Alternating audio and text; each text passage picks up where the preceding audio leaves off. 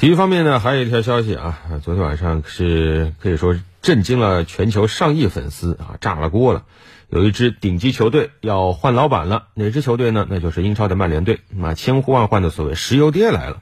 二月十八号，曼联官方确认，卡塔尔银行已经开始为俱乐部提供收购报价为四十五亿英镑，约合人民币三百七十二亿元。曼联是世界最知名的足球俱乐部之一。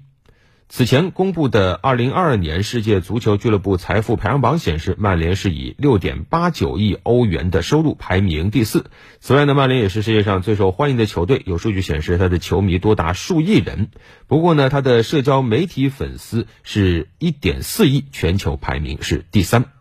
根据澎湃新闻报道，就在报价的关键时间节点，卡塔尔投资局 CEO。曼苏尔·穆罕默德又一次公开表示，目前最主要的计划是调整投资方向。在一段采访当中，足球被放在了投资的优先位置。公开信息显示，卡塔尔投资局掌管着多达四千五百亿美元的资金，其背后的实际话事人则是卡塔尔国王谢赫塔米姆·本·哈马德·阿勒萨尼。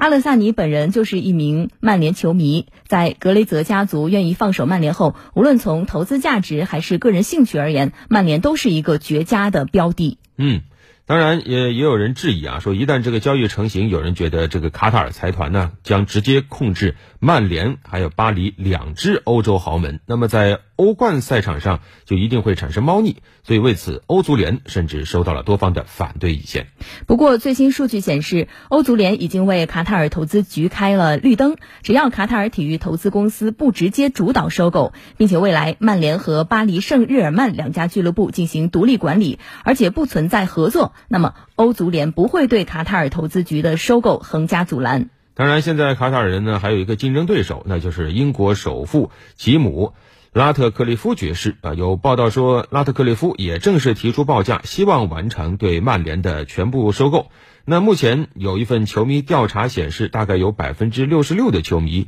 希望拉特克利夫成为曼联的新东家，还有百分之十七的球迷希望卡塔尔财团，